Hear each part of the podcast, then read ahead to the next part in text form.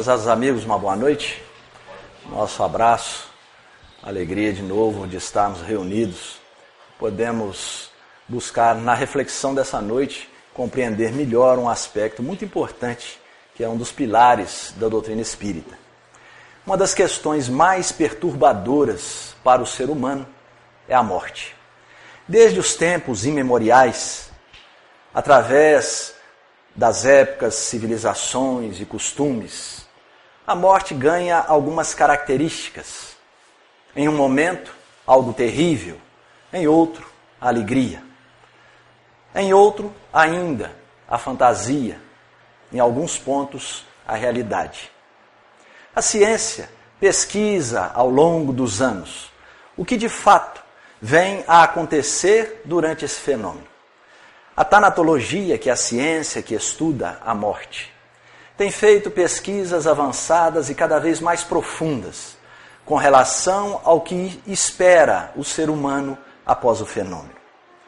Uma das pesquisadoras mais eminentes, doutora Elizabeth Kubler-Ross, desencarnada em 2004, dedicou grande parte de sua vida às pesquisas, principalmente com doentes terminais e com aqueles que apresentavam aqueles casos de morte aparente. Casos em que a pessoa é dada como morta e ali com a, a, os, os métodos de ressuscitamento, os médicos ou aqueles que ajudam conseguem trazê-la à vida. Conta um caso interessante, dentre muitos, de uma jovem mãe, mãe de dois filhos, que naquele momento em que estava submetendo-se a uma cirurgia, ela então se viu fora do corpo. E do alto, já próxima ao teto da enfermaria, ela percebia os médicos tentando reanimá-la, correndo de um lado, buscando os recursos disponíveis. E ali, de repente, ela foi como que sugada através de um túnel extenso. Um túnel que, durante esse trajeto, era constantemente iluminado. No final desse túnel, ela encontrou um pequeno jardim, um lugar aprazível, tranquilo, com um banco, uma relva verdinha, algumas flores. E naquele banco havia dois senhores, dois anciãos, que a olhavam com um olhar paternal, um olhar tranquilo, sereno. E ela então se sentia muito bem, se sentia em paz, se sentia calma. E quando foi interpelá-los, foi aí que ela lembrou dos filhos que haviam ficado. Um deles então disse: É preciso que você volte. E ela novamente foi sugada através daquele túnel e acordou no corpo, com os médicos ao seu lado, dando graças por havê-la ressuscitado.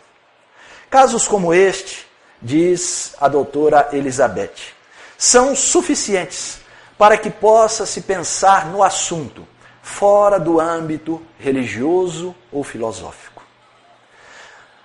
As correntes espiritualistas são unânimes em afirmar a sobrevivência da alma após a morte. Estão conscientes de que o ser humano continua a viver após esse processo ou esse fenômeno da morte física. Mas a maioria delas não sabe muito bem como é aquela vida. O Espiritismo concorda com todas elas no que diz respeito à sobrevivência do espírito, pois é também uma doutrina espiritualista.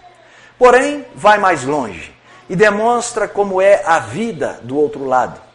Comprova que aquela vida é repleta de movimentação, que os seres que se amam poderão se reencontrar e deixa a certeza de que pode haver o intercâmbio entre os que partiram e os que ficaram.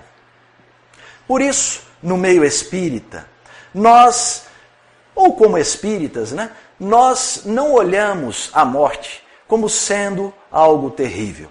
Aprendemos a olhá-la como um fenômeno natural que nos devolve a realidade espiritual. Podendo então continuarmos lá as nossas atividades, as nossas ações.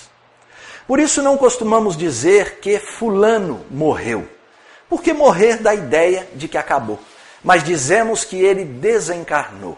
Ou seja, deixou o corpo de carne e partiu para a pátria espiritual, conservando a sua individualidade. O processo morte é extremamente natural. Tão natural que muitos espíritos, após o fenômeno, continuam acreditando que ainda estão vivendo a vida material ou a vida física. Muitos deles chegam na reunião mediúnica e dizem que alguma coisa estranha está acontecendo, mas não sabem muito bem o que é. Falam que as pessoas não lhes dão atenção, que ninguém lhes ouve. Agem como se eles não estivessem por perto. Porque não sabem que já estão desencarnados, devido à naturalidade do fenômeno. Então, nestas reuniões, nós temos que prepará-los de uma forma tranquila, para que ele saiba que está desencarnado. A gente não pode simplesmente dizer para o espírito, né? Olha, fulano, você já morreu. Você já está do outro lado, não percebe, não? É por isso que ninguém lhe ouve, que ninguém lhe vê.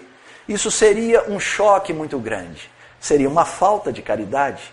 Então, gradativamente, o espírito é levado a compreender que todo aquele processo que ele vive é natural. Natural e belo. Belo porque a vida continua. E ele está ali vivo, lúcido, podendo continuar as suas atividades em outro campo de existência.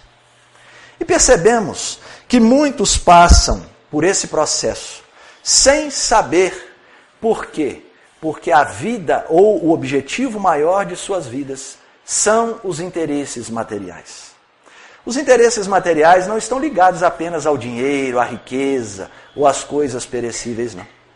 O apego exagerado às pessoas também constitui um obstáculo à entrada ou à felicidade imediata do espírito no mundo espiritual. Temos o péssimo hábito de nos ligarmos aos entes queridos como se eles fossem propriedades nossas. Não é verdade? Nós dizemos sempre que aquele é nosso meu marido, a minha mulher, o meu filho. E esquecemos de que eles não nos pertencem. Aliás, nós vivemos sempre com medo de perder alguma coisa. E não conseguimos pensar que o que verdadeiramente nos pertence, nós não perdemos. Vejam, por exemplo, os bens materiais. Nós trabalhamos, conquistamos, mas não são propriedades nossas. A gente fala até que é, né? A minha casa, o meu carro, o meu dinheiro, a minha caderneta de poupança. Na realidade, não são nossos, porque tudo que é material fica. No momento da desencarnação, nós deixamos. E se deixamos é porque eles não nos pertencem. E se não nos pertencem, nós não podemos perdê-los. Assim também não é correto se referir a um ente querido que desencarna, ah, que perdemos fulano. É muito comum a gente ouvir alguém dizer, ah, perdi um filho amado, ou perdi a minha mãe. Não podemos perdê-los, porque eles não são propriedades nossas. Então, se é assim, não é preciso mais temer perder alguma coisa. O que é então que nos pertence de verdade? São as virtudes. As virtudes são conquistas inalienáveis e nem Deus as tira de nós. Aliás, foi Ele mesmo quem nos dotou desta capacidade de desenvolver virtudes. Pois é através do desenvolvimento das virtudes que nós nos tornamos melhores, nos tornamos mais humanos, mais espiritualizados e, naturalmente, mais próximos de Deus. Assim, então, é preciso pensar que não devemos mais temer perder alguma coisa. É preciso, sim, pensar que a vida na terra é um momento passageiro. A vida na terra é um momento de passagem. Existe até uma, um velho ditado, um velho provérbio oriental que diz assim: a vida na terra é como uma ponte, portanto, não construa a sua casa sobre ela. A ponte é um local de transição.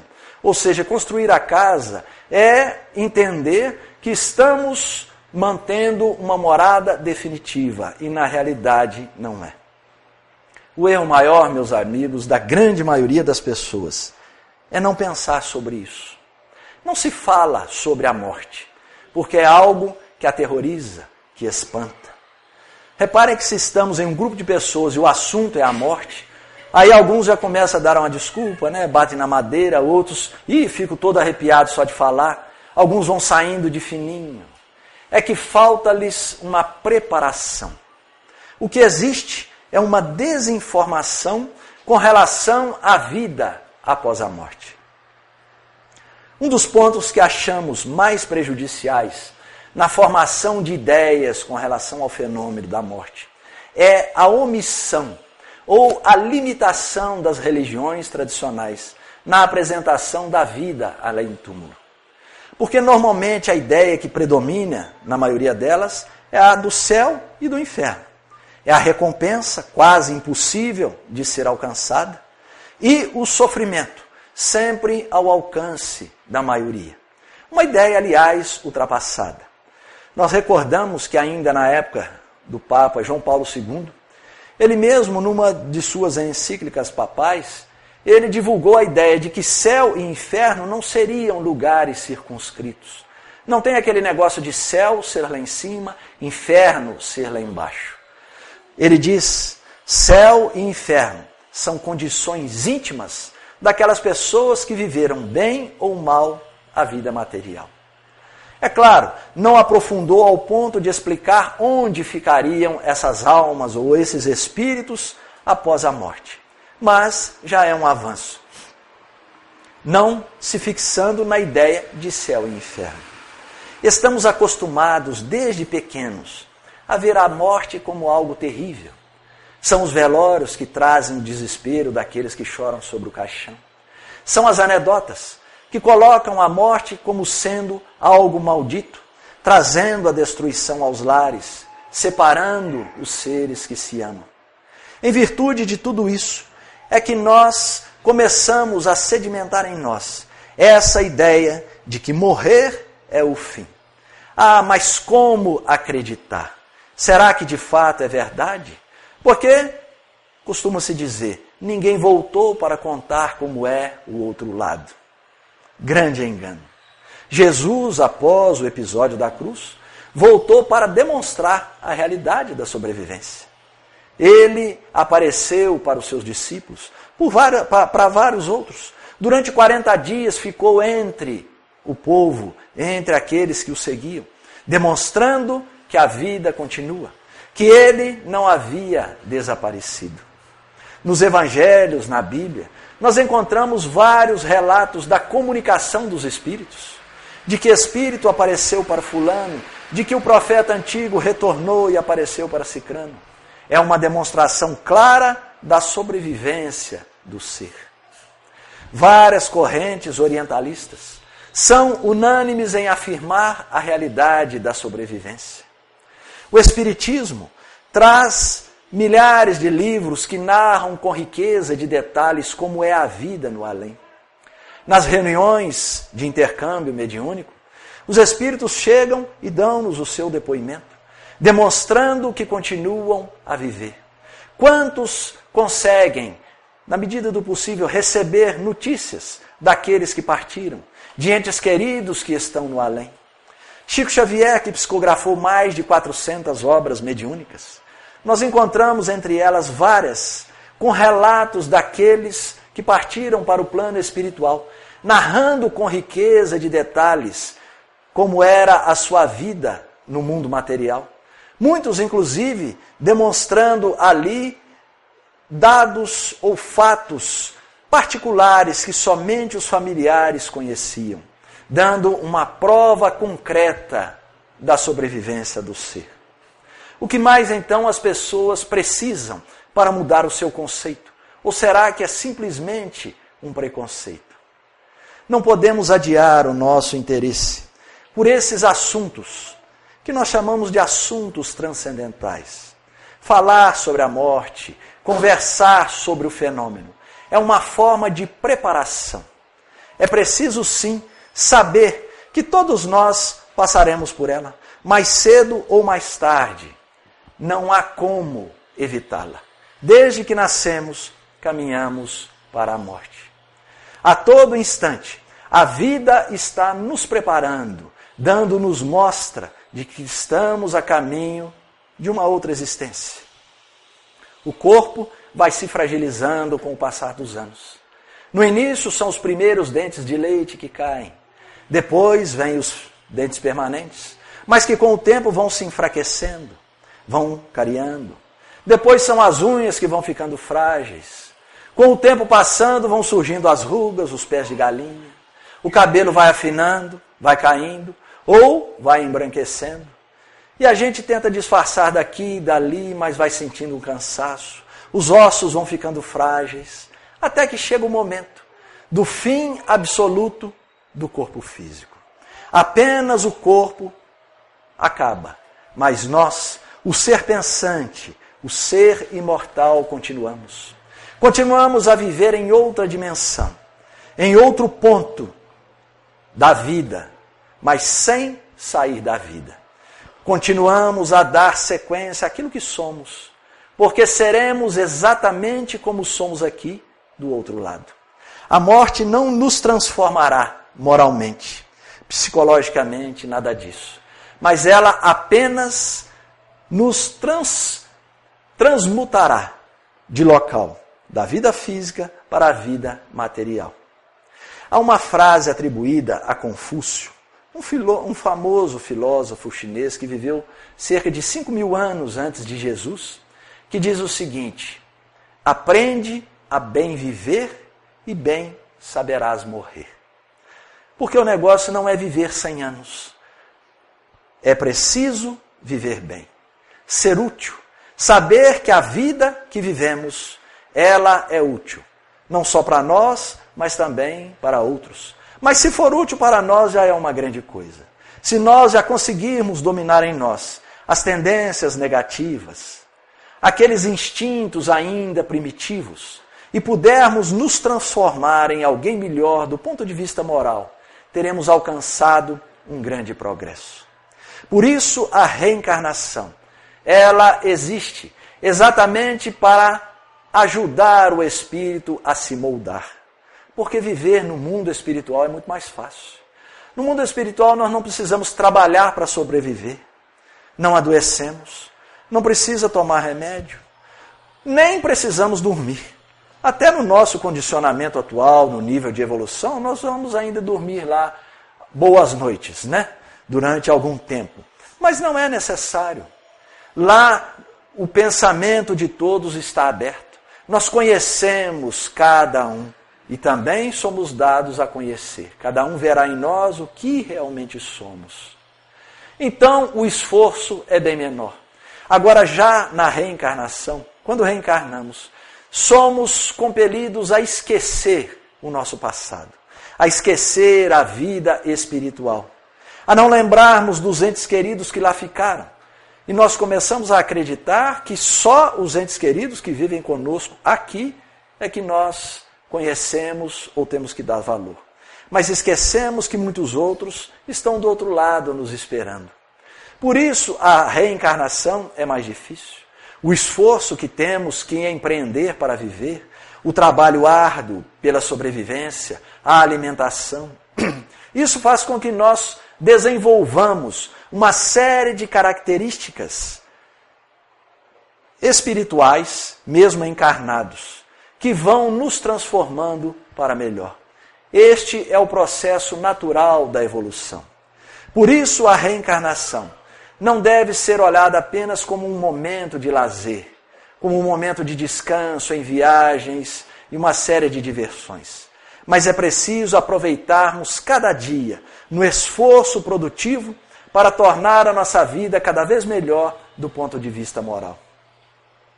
É preciso viver em função da realidade de que nós somos seres imortais, que a vida não se extingue, que a pátria ou a vida espiritual é a nossa origem. Foi de lá que viemos, é para lá que vamos retornar após a morte. Então, viver cada dia como se fosse o último, aproveitando integralmente o tempo que nos resta, no esforço produtivo, fazendo melhor em prol da coletividade, em prol de nós mesmos. Aí sim poderemos ter uma vida semelhante a um outro provérbio oriental que diz assim: Quando nasceste, todos sorriam, só tu choravas. Vive de tal modo que quando morreres, todos chorem, e só tu sorrias. Joana de Ângeles, através da psicografia de Divaldo Franco, diz que é preciso falar e pensar com frequência no fenômeno da morte, a fim de nos habituarmos com a ideia e não sermos surpreendidos quando a defrontarmos ou a depararmos em alguém amado. Morrer, diz ela, é somente interromper o ciclo biológico permanecendo na vida. Existe uma lenda brasileira, vou contar para vocês, que fala de um, de um indivíduo, de um homem, que tentou enganar a morte. Talvez o que ele tenha tentado fazer seria o sonho de todos, de todos que não são espíritas, né? Porque, como espíritas, nós sabemos que vamos enganá-la de qualquer forma.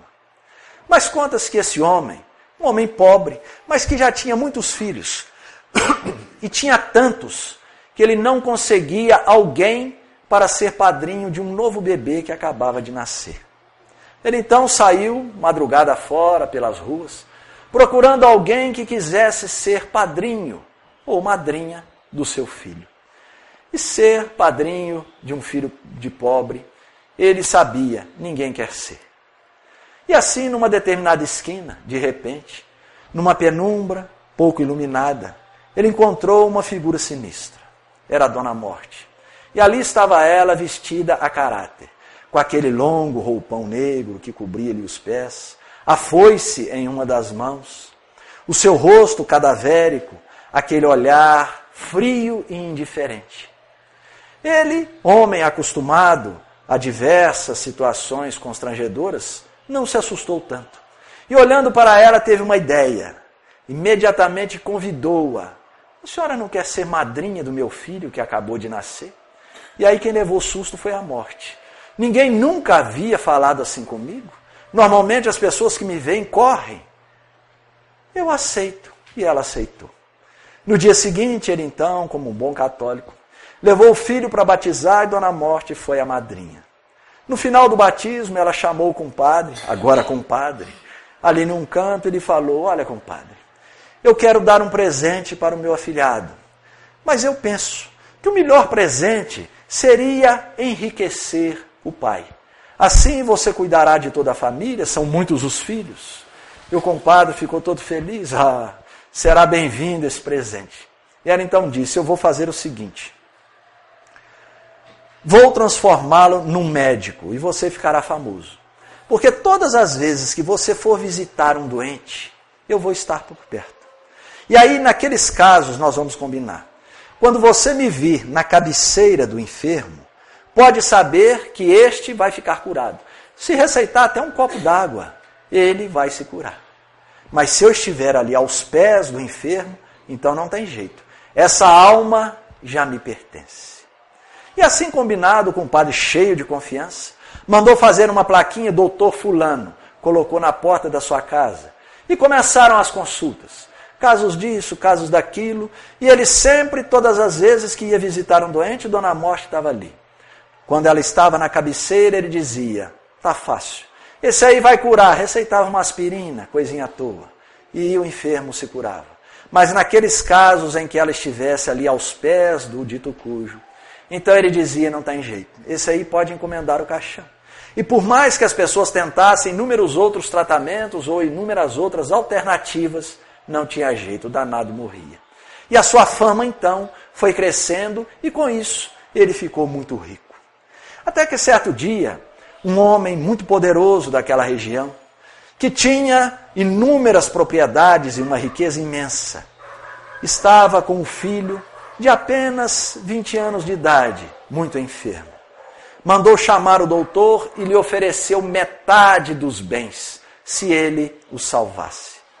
Ele então foi confiante, entrou lá no quarto onde estava deitado o rapaz, mas ficou decepcionado, porque assim que chegou, Dona Morte estava ali sentada aos pés do jovem. E ela então lhe sorriu sarcasticamente e fez assim com o dedinho: ó, esse não tem jeito. Mas ele fingiu que não viu, nem cumprimentou a comadre. Ficou ali de um lado, conversava com um familiar, conversava com outro, ficou deixando o tempo passar e as horas foram passando. E Dona Morte, que havia trabalhado a noite toda, estava cansada. Ela ali apoiou-se na sua foice e cochilou. E quando ele então aproveitou o cochilo dela, chamou os serviçais e falou: Virem essa cama agora, mudem a cama de posição. E assim que mudou, ele gritou: Esse vai se salvar. E a morte acordou assustada, mas o que é isso? E aí percebeu que fora enganada. Saiu espumando, pisando duro e prometeu: Ah, compadre, eu te pego. E foi embora. E aí ele salvou o rapaz, ficou mais rico ainda com tudo aquilo que recebeu. Alguns dias depois, estava ele tomando o seu café da manhã tranquilo, na sua casa agora luxuosa, quando ouve bater na porta. E ele pensou: puxa vida, mas tão cedo. Será que já é algum paciente? E ele foi abrir, mas quando abriu era a Dona Morte. E ela estava com um sorriso simpático, tranquila. E lhe falou de forma educada: Compadre, eu vim fazer-lhe uma visita há quanto tempo nós não nos visitamos mas eu gostaria de levá-lo para conhecer a minha casa. Veja só, são tantos anos que nós somos já amigos, compadres, e você ainda não conhece a minha casa. E o compadre desconfiado, ah, eu vou, mas só se você me prometer que me traz de volta. E ela, claro, prometo, lhe trago imediatamente, assim que você conhecer a minha casa e nós conversarmos um pouco. E promessa de morte é sempre cumprida. Se ela disser que traz, ela traz. Se disser que não traz, não traz. Mas ela prometeu que traria de volta. E assim, quase que instantaneamente, ele foi arrebatado e estava na casa da Dona Morte. E ela lhe mostrou aquela casa ampla, enorme, cômodos muito bem arrumados. E foi de um lado para o outro e conversavam, até que chegou em um imenso salão. Um salão muito grande, com muitas velas, Muitas velas, milhares de velas. Velas grandes, velas pequenas, algumas já quase se apagando. E ele então, curiosamente, pergunta: Comadre, por que isso, tantas velas? Ah, compadre, isso aqui são as vidas dos seres humanos. Cada homem, cada mulher, cada criança tem aqui representada uma vela. Veja só, essas velas grandes são de pessoas jovens, essas pequenas são já de pessoas idosas. Aqueles cotoquinhos ali quase apagando são alguns que eu já terei que buscar nos próximos dias. Estão com os dias contados. E o compadre curioso vai perguntando pelo nome de fulano, de cicrano, de um parente, e vendo que alguns já estavam no meio termo, outros ainda há muito tempo, e perguntou pela sua. E ela, ah, eu esperava essa pergunta, compadre. É aquela ali, ó. E mostrou no cantinho um cotoquinho quase se apagando a chama já estava trêmula. E ela disse: Foi por isso que eu quis trazê-lo aqui, para você ver que tem apenas algumas horas de vida. Mas como eu prometi que iria levá-lo de volta, lá está.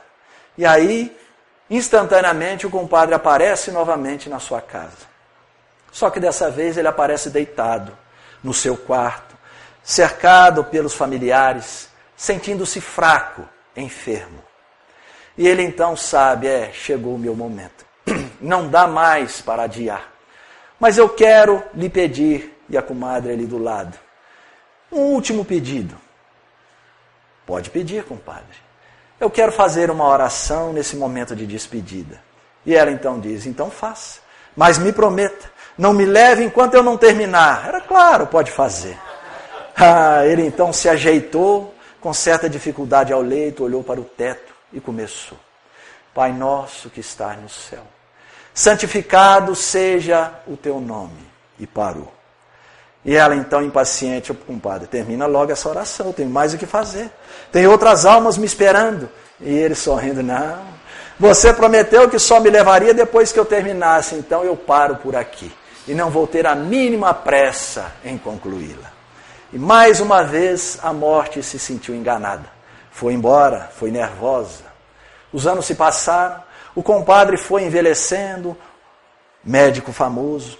Certa noite vem ele, numa madrugada após ter visitado uma senhora que acabara de dar à luz e ele foi até lá fazer o parto. Ele encontra então um indivíduo estendido no chão. Ele olha, examina, está gelado. Percebeu, coitado. Morreu aqui ao longo do caminho, sem ninguém pelo menos poder fazer uma oração por ele. Tirou o chapéu, ajoelhou-se e começou: Pai nosso que estás no céu, santificado seja o teu nome. Quando ele pronunciou amém, aquele que estava deitado se levantou, era a morte, ela disse: Ah, te peguei. Pensou que iria me enganar e dessa vez levou o compadre. É claro, é uma anedota, mas é assim que nós muitas vezes pensamos. Que é possível enganar a morte. Não dá. E o Espiritismo nos mostra todos estes pontos, todos esses fatores, de uma forma clara, alertando-nos para a realidade da vida, preparando-nos para a morte. Porque na realidade a morte é apenas uma mudança, como eu já disse antes. Nós estamos na vida sempre. Jamais deixaremos de existir. Um dos pontos mais belos da vida é a imortalidade. Porque quando fomos criados, Deus nos dotou da imortalidade. Como diz lá na, nas Escrituras, né? Fomos criados à sua imagem e semelhança. Ou seja, fomos criados espíritos imortais. Estaremos na vida sim, sempre e jamais deixaremos de existir. Estejamos certos de que, mesmo nesse momento em que estamos agora encarnados e esquecidos daqueles que ficaram no plano espiritual, estejam certos que muitos torcem por nós e nos estarão aguardando para que no futuro possamos novamente estar juntos. E assim nos unirmos nos diversos planos evolutivos que a vida nos apresenta. A morte deixará de ser terrível se nós mantivermos a certeza de que estamos sempre amparados e que jamais deixaremos de existir. Somos amparados em todos os momentos. Mesmo naqueles casos em que o espírito não se deu conta do seu desencarne, mesmo assim ele não está sozinho. Porque ninguém fica só. No momento do esclarecimento, em que ele passa a sentir que de fato não precisa de se estarrecer com aquela situação, que o que deixou vai ficar mesmo no mundo material e aprender a viver na esfera espiritual. Ele estará pronto para reencontrar aqueles que o amparam.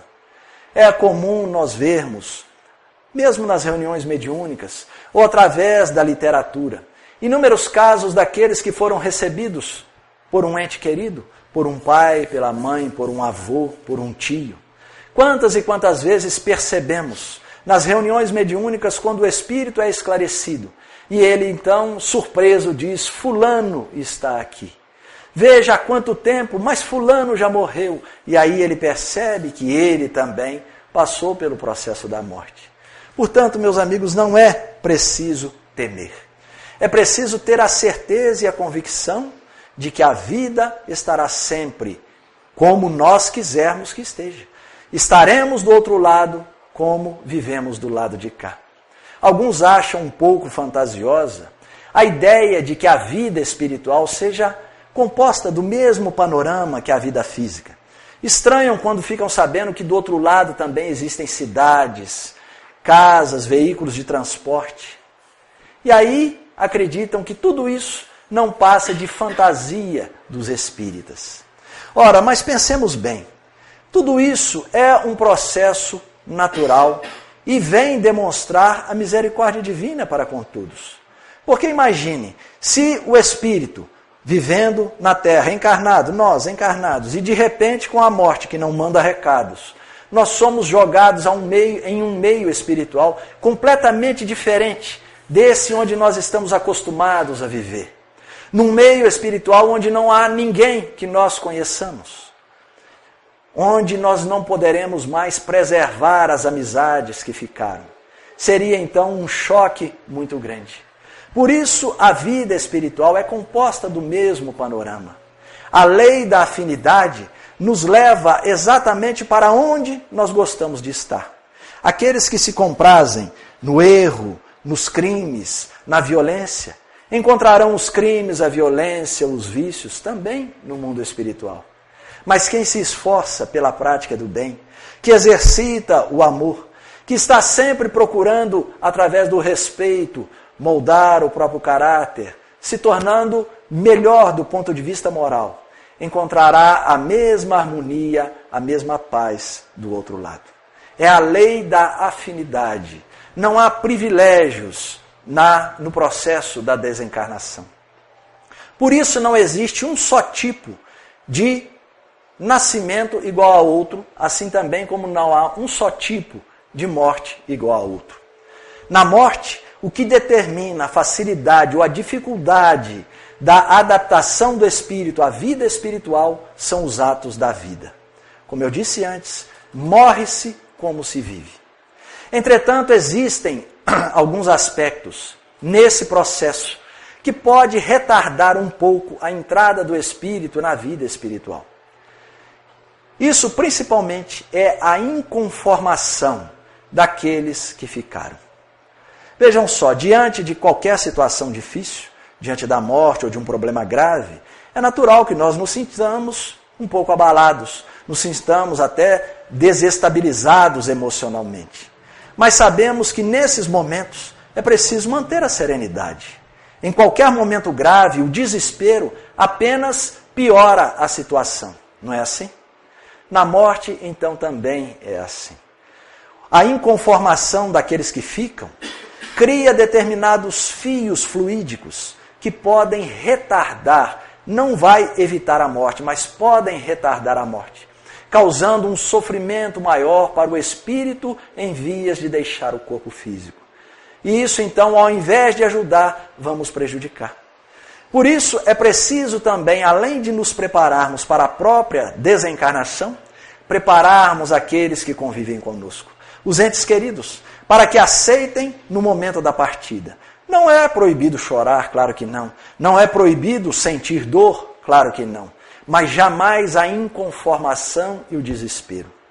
Ernesto Bozano, no livro A Crise da Morte, ele narra nesse livro uma série de depoimentos de espíritos através de vários médiums, contando como foi o seu momento do desencarne. Então, um determinado espírito conta que naquele momento em que ele se viu fora do corpo, já havia desencarnado, a sua esposa, desencarnada alguns anos antes, estava ao seu lado. E ela então, sorrindo, o abraçou e, de mãos dadas, eles foram flutuando através do teto do quarto pelo espaço afora. Diz o espírito que sentia como se todas as suas faculdades tivessem entrado num processo de amplitude. Ele ouvia sons que ele jamais havia ouvido. Tinha percepções, visões de muita coisa que ele nem imaginava que existiam. No entanto, ele percebia, já bem afastado do seu ambiente físico, ele percebia a filha chorando de desespero.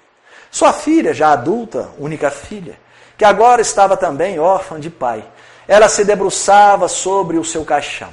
E aquele choro de desespero vinha sobre ele como uma nuvem escura, entorpecendo-lhe as faculdades.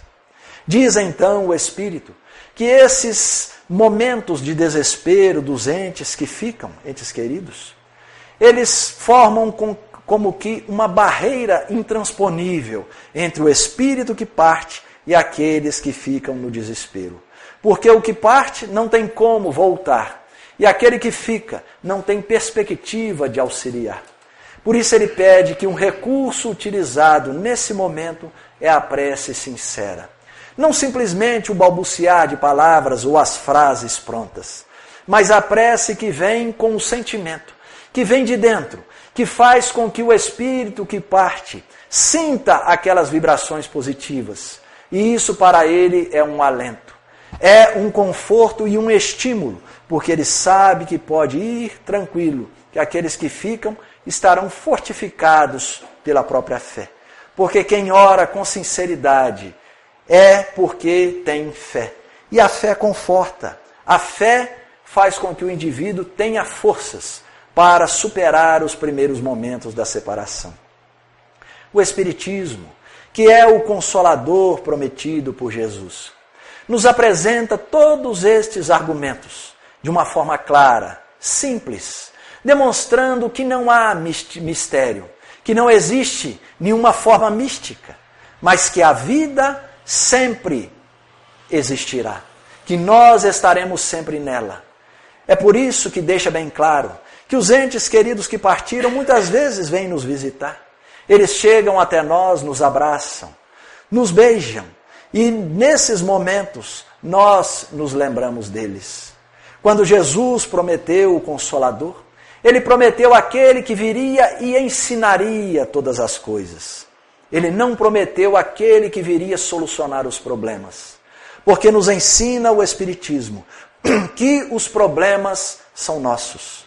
Que eles existem para que, com o nosso esforço em solucioná-los, nós vamos desenvolvendo as virtudes que serão eternas conosco. O Espiritismo nos alerta que viver bem é buscar cumprir os postulados do Cristo, trabalhar para se tornar melhor, para ser hoje melhor do que no passado e no futuro melhor do que hoje. Assevera Allan Kardec que de nada adiantará ao homem egoísta tornar-se espírita e permanecer egoísta. Caluniador, tornar-se espírita e prosseguir caluniador. Invejoso, tornar-se espírita e permanecer invejoso.